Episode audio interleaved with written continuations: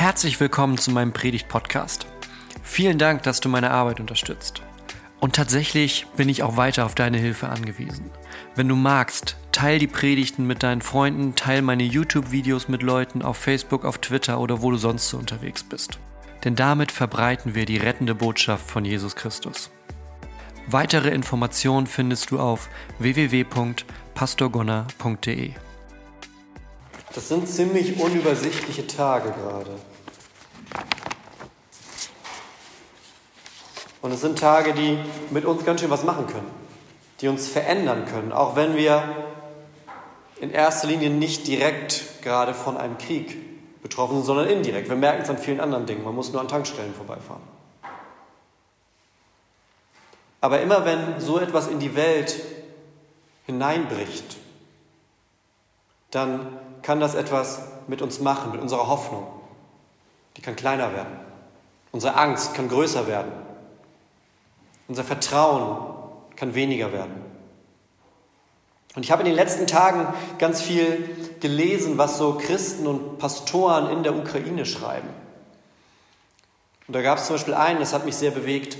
Der hat gesagt, das war zwei Tage bevor die Russen tatsächlich dann ins Land gekommen sind, hat er gesagt, egal was jetzt kommt, wir bleiben hier. Meine Familie und ich, wir bleiben hier, weil wir uns sagen, wir wollen den Menschen, die nicht fliehen, den wollen wir so einen sicheren Hafen der Hoffnung bieten. Die wollen wir versorgen. Wir, wir bieten Erste-Hilfe-Kurse an. Wir möchten, dass unsere Kirche ein Ort der Hoffnung bleibt, trotz alledem. Wir beten gemeinsam, wir fasten gemeinsam, haben die gesagt, damit das Vertrauen nicht weniger wird. Das heißt, die haben ihre Antwort gefunden. Ja, wenn man fragt, wo kommt Hoffnung her, dann sagt dieser Pastor, naja, von Gott, woher sonst, selbst in diesen Zeiten. Aber diese Frage, wo kommt Hoffnung her, die ist gerade in diesen Tagen, glaube ich, auch bei uns stärker als sonst. Denn das wird sie nämlich immer, wenn etwas kommt, was Hoffnung bedroht. Oft läuft das ja so einfach im Leben so durch. Wenn es läuft, dann ist okay. Aber manchmal kommen so Phasen, wo man merkt, da kommt was Bedrohliches auf mich zu. Vielleicht nicht heute, vielleicht nicht morgen, aber es wabert irgendwie so im Hintergrund. Und dann ist die Frage, wo kommt meine Hoffnung her? Wo kommt meine Hilfe her? Und im Kopf, da ist die Antwort für uns ja manchmal ganz einfach. Ne? Wenn man sagt, naja, ich bin Christ, meine Hoffnung ist natürlich bei Gott. Wo sonst? Ja? Bei Jesus ist meine Hoffnung. Ist im Kopf manchmal ganz einfach. Ist manchmal aber emotional ein bisschen schwieriger. Denn wenn das rundherum, wenn die Umstände schwieriger werden, wenn die größer werden, kann es passieren, dass die Hoffnung kleiner wird. Das ist wie so eine Waage manchmal. Das Bedrohliche wird mehr, das Vertrauen wird weniger. Ob wir das wollen oder nicht, das ist manchmal eine Emotion, die einfach erstmal da ist mit der wir dann, mit der wir umgehen müssen. Und wir müssen dabei tatsächlich nicht mal in ein Kriegsgebiet schauen. Weil ich glaube, jeder einzelne von uns, wenn ich jetzt rumgehen würde und fragen, keine Angst, mache ich nicht, aber wenn ich es machen würde, hätte, glaube ich, jeder von uns eine Sache, wo man sagt, das ist ein Teil von meinem Leben, da habe ich Angst. Das ist ein Teil von meinem Leben, da fühle ich mich unsicher. Das ist was in meinem Leben, da ist meine Hoffnung in den letzten zwei Jahren vielleicht gerade da weniger geworden. Da ist was kaputt gegangen. Also wie können wir durch diese Zeit, seien es die Kriegsbilder, die wir gerade frei Haus geliefert bekommen, sei es die Pandemie, in der wir seit zwei Jahren leben, oder seien es diese ganzen Dinge, die eh schon da sind, die ja nicht verschwunden sind, nur weil größere Probleme kommen, wie können wir da durchgehen und trotzdem die Hoffnung nicht verlieren? Das ist die Frage für heute. Wie können wir da durchgehen und die Hoffnung trotzdem nicht verlieren? Und da habe ich was gefunden die Tage beim Propheten Jesaja.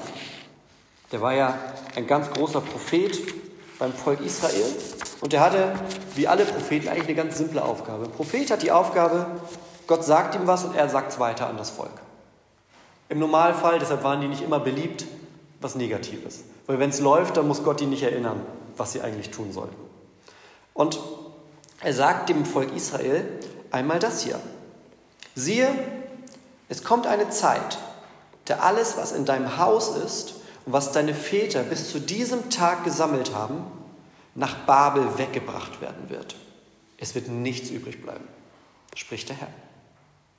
Und von deinen Söhnen, die von dir abstammen werden, die du zeugen wirst, wird man welche nehmen und sie werden Kämmerer sein im Palast des Königs von Babel. Muss man wissen, dieses Buch Jesaja, ne, das wurde in der Zeit geschrieben, da ging es dem Volk Israel nicht gut. Die waren in dieser Bedrohung, also nicht nur die Bedrohung, sondern dann auch irgendwann darüber hinaus, dass die Babylonier kommen, die Stadt platt machen und die mitnehmen ins Exil. Und da leben die eben nicht, wie sie eigentlich leben würden, sondern da leben sie mit einem Mal ganz, ganz anders. Und hier sehen Sie so ein bisschen die Probleme schon am Horizont aufblitzen. Ja? Der Prophet sagt, es kommt eine Zeit, da wird dir alles weggenommen. Es kommt eine Zeit, da wird deine Familie zerbrechen. Es kommt eine Zeit, da zieht Streit in das Land ein. Es kommt eine Zeit, wo du mitgenommen wirst, wo deine Söhne mitgenommen werden, wo die Aufgaben zu kriegen am fremden Königshof, was nicht das Leben ist, was sie sich mal vorgestellt haben. Es kommt eine Zeit, die wird ganz anders. Und die wird nicht gut. Worüber Jesaja nichts sagt, ist, warum das so ist. Er sagt an dieser Stelle nicht, naja, es liegt daran, weil ihr dieses oder jenes falsch gemacht habt. Er sagt auch nicht, naja, es ist nicht eure Schuld, es passiert halt, sondern es ist so ein bisschen im Unklaren. Und damit trifft er ja eigentlich unser Empfinden. Ne? Es gibt Situationen, da wissen wir, ah, ich habe okay, diese falsche Entscheidung getroffen, war klar, dass das jetzt passiert. Manchmal ist ja wirklich so quasi eine gerade Linie. Ne? Und wenn man von außen zuguckt, sieht man es ja quasi schon kommen. Manchmal ist es aber auch so, dass Dinge in unserem Leben passieren und wir uns fragen, wieso ist das jetzt so gekommen? Ich habe doch, wenn ich mein Leben anschaue, ich habe doch eigentlich alles richtig gemacht. Jetzt nicht alles, alles, aber vielleicht in dem Bereich. Wie, wie kommt es dazu? Wie kommt es dazu? Habe ich mich irgendwie von Gott abgewandt? Oder bin ich einfach zum falschen Ort, äh, zur falschen Zeit am falschen Ort? Und vielleicht haben wir dann genau diese Gefühle wie die Menschen damals, zu denen Jesaja spricht. Vielleicht erleben wir dann, wie ein Teil unserer Familie zerbricht. Vielleicht erleben wir, wie etwas, wofür wir gearbeitet haben, mit einmal weg ist. Vielleicht erleben wir, wie der Traum, an dem wir gewerkelt haben, nicht Realität wird. Vielleicht erleben wir, wie sich Bitterkeit und Hoffnungslosigkeit Stück für Stück in unser Herz hineinschleicht, weil das rundherum irgendwie immer größer, immer mehr wird. Und da müssen wir jetzt in diesen Tagen tatsächlich gar nicht gegeneinander abwiegen. Ich weiß nicht, wie oft ich in den letzten Tagen diesen Satz gehört habe. Wenn man fragt, na, wie geht's? Und man sagt, ja, ist okay so.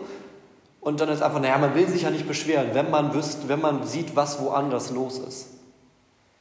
Das stimmt, aber das stimmt auch nicht. Weil ein Schmerz, den ich fühle, der ist echt. Ja, wenn du Schmerz fühlst, dann wird der nicht kleiner, weil mir was Schlimmeres passiert ist oder weil auf der Welt Krieg herrscht. Ein Schmerz, den du fühlst, der ist echt. Und du musst den nicht klein machen, nur weil auf der Welt gerade ganz viel aus den Fugen gerät. Das heißt, wenn in deiner Familie was zerbrochen ist, wenn ein Traum nicht in Erfüllung gegangen ist, wenn du unter der ganzen Situation leidest, wenn eine Krankheit da ist, dann wird das ja nicht weniger, nur weil es woanders schlimmer wird. Manchmal kommt es tatsächlich einfach nur noch obendrauf. Das heißt, wir, wir müssen Schmerzen nicht aufwiegen, weil sie uns wirklich wehtun. Und das Volk Israel hat eine ganz spannende Reaktion darauf. Ja? Jesaja sagt ihnen, es kommt irgendwann, so und so.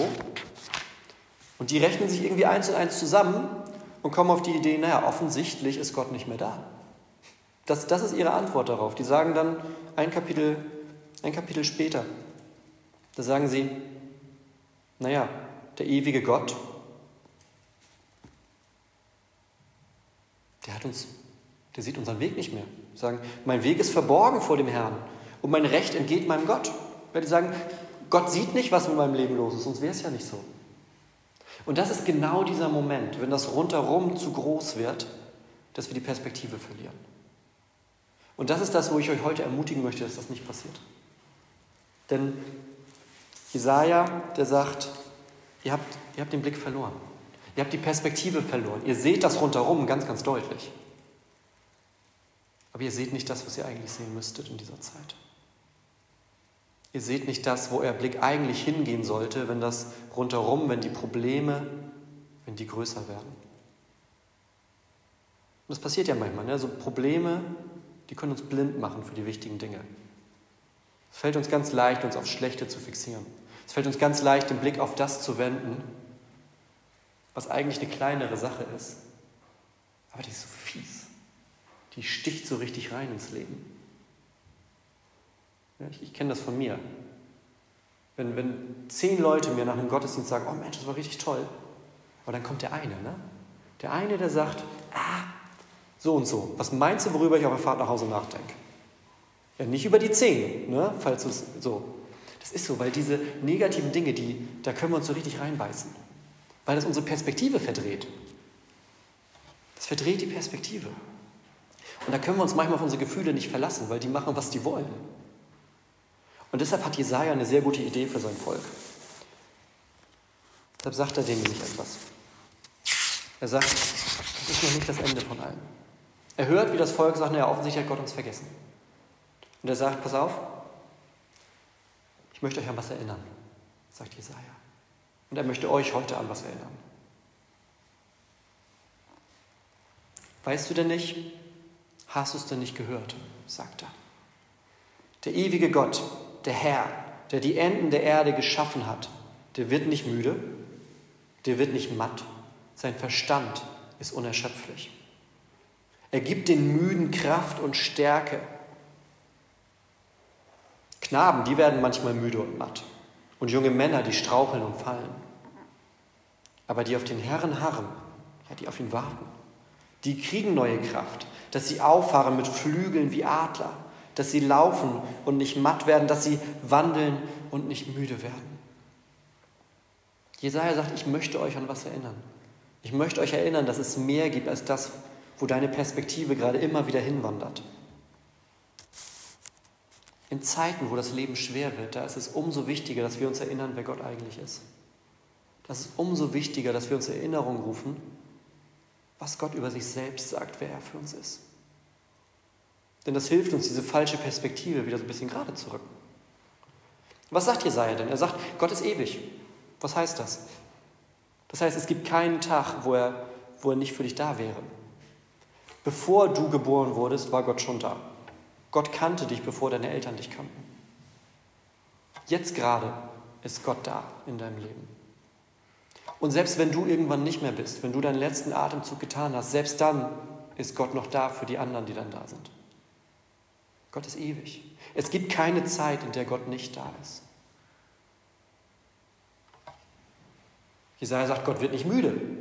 Ja? Sagt, junge Männer, die straucheln mal, die fallen hin, Knaben, Kinder. Ich habe einen zweieinhalbjährigen, der wird auch müde. Und dann wird er maulig. Gott wird nicht müde. Gott wird nicht maulig. Gott braucht nicht mal den freien Tag streng genommen, sondern Gott ist da. Gott ist da. Mehr noch, Gott sieht mehr als wir. Wir können ja manchmal nur dem anderen bis vor den Kopf schauen, rätseln dann vielleicht. Und manche Menschen sind dann eher dazu geneigt, was Positives anzunehmen, andere erwarten vielleicht auch aus dem, was sie erlebt haben, eher Schlechtes von anderen Menschen. Gott hat den Vorteil, dass er in unser Herz schaut. So heißt es in den Samuel-Büchern. Wir schauen nur, was vor Augen ist, aber Gott schaut ins Herz. Das heißt aber auch, Gott sieht das in unserem Leben, was wir manchmal verstecken wollen.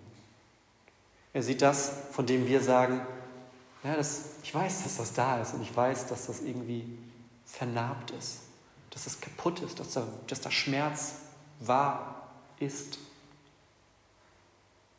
Und das verstecke ich vor mir und vor anderen. Und Gott sieht das und sagt, ich möchte das heilen. Ich möchte das wieder ganz machen weil ich mehr in dir sehe als du selbst. Gott sieht das, was wir nicht sehen, und er sieht das, was wir verstecken. Und was hat er vor? Er will Kraft geben. Er will Kraft schenken. Die, die sich müde fühlen, die, die sich hoffnungslos fühlen, die sich von all dem, was rundherum sich auftürmt, die sich davon erdrückt fühlen, denen sagt Gott, Dir will ich Kraft geben. Die, die auf Gott warten, die werden gestärkt, sagt Jesaja. Manchmal spielen unsere Gefühle uns dann Streich. Deshalb brauchen wir so eine Erinnerung. So Worte, die uns sagen, Selbst wenn es sich manchmal anders anfühlt. Die Wahrheit, die ist eine andere. Die Wahrheit ist, dass Gott da ist. Die Wahrheit ist, dass Gott denen, die auf ihn warten, Stärke und Kraft geben. Und das bedeutet nicht, dass automatisch alles gut ist. Das bedeutet aber, dass diese Stärke, diese Kraft, diese Hoffnung dafür da ist, um schwere Zeiten zu durchstehen. So wie jetzt gerade. Vielleicht in einem, einer Sache deines Lebens, die ich gar nicht weiß. Vielleicht wegen den Dingen, die gerade in der Welt passieren. Und ganz bestimmt auch für die Menschen, die dort gerade vor Ort sind. So wie der Pastor, von dem ich am Anfang erzählt habe, der sagt, wir bleiben hier, weil wir den Menschen helfen. Natürlich sieht er, was los ist. Natürlich sieht er, dass das Angst macht. Aber er hat sich entschieden, seinen Blick auf etwas zu wenden, was größer ist. Er hat sich entschieden, seinen Blick auf Gott zu wenden, von dem er weiß, der ist ewig. Von dem er weiß, der ist bei mir. Von dem er weiß, der gibt mir Kraft. Selbst mit der Aussicht, dass das vielleicht ist das Letzte, dass das vielleicht das Letzte ist, was ich tue. Also wie machen wir das heute? Wie machen wir das heute, dass unsere Hoffnung größer und stärker ist als das rundherum? Eine Möglichkeit ist zum Beispiel, dass wir uns Gott öffnen, dass wir beten, dass wir sagen, Gott, manchmal ist mein Leben so ein bisschen aus den Fugen, aber ich vertraue darauf, dass du da bist. Ich vertraue darauf, dass du Stärke gibst, dass du Hoffnung schenkst. Mir und den Menschen, die gerade mit diesen Bedrohungen kämpfen, dass du da bist. Wir leben gerade in einer Zeit, die unsicherer ist als sonst.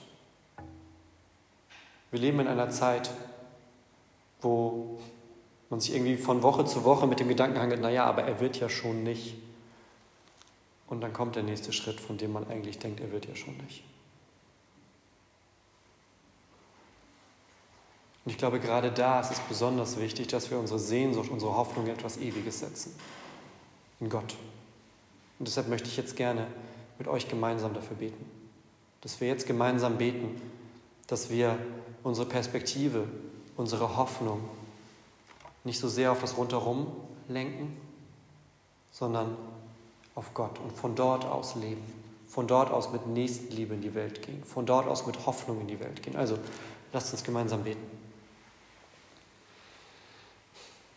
Gott, wir sind heute hier und du bist da. Du bist ein ewiger Gott, ein Gott, der uns kennt, unser Herz, unsere Seele, unsere Angst, unsere Zweifel, unsere Träume, unsere Hoffnung. Und wir bitten dich, gib du uns die Kraft, von der wir bei Jesaja gehört haben. Erinner du uns immer wieder daran, dass deine Hoffnung, deine Liebe größer ist als alle Gewalt der Welt. Stärke du uns mit einem Glauben, der auf dich schaut. Seien es die Probleme, die wir jeder einzelne von uns in unserem Leben haben, oder seien es die großen Krisen der Welt. Wir wollen bei dir verankert sein und von dort aus in die Welt gehen, so wie wir es gebetet haben, als Werkzeuge deines Friedens, Gott. Stärke du uns dafür, rüste du uns aus, schick uns deinen Heiligen Geist, der uns tröstet und Mut verleiht. Gott, wir bitten dich im Namen Jesu, sei du heute neu unsere Hoffnung und unser Fels. Amen.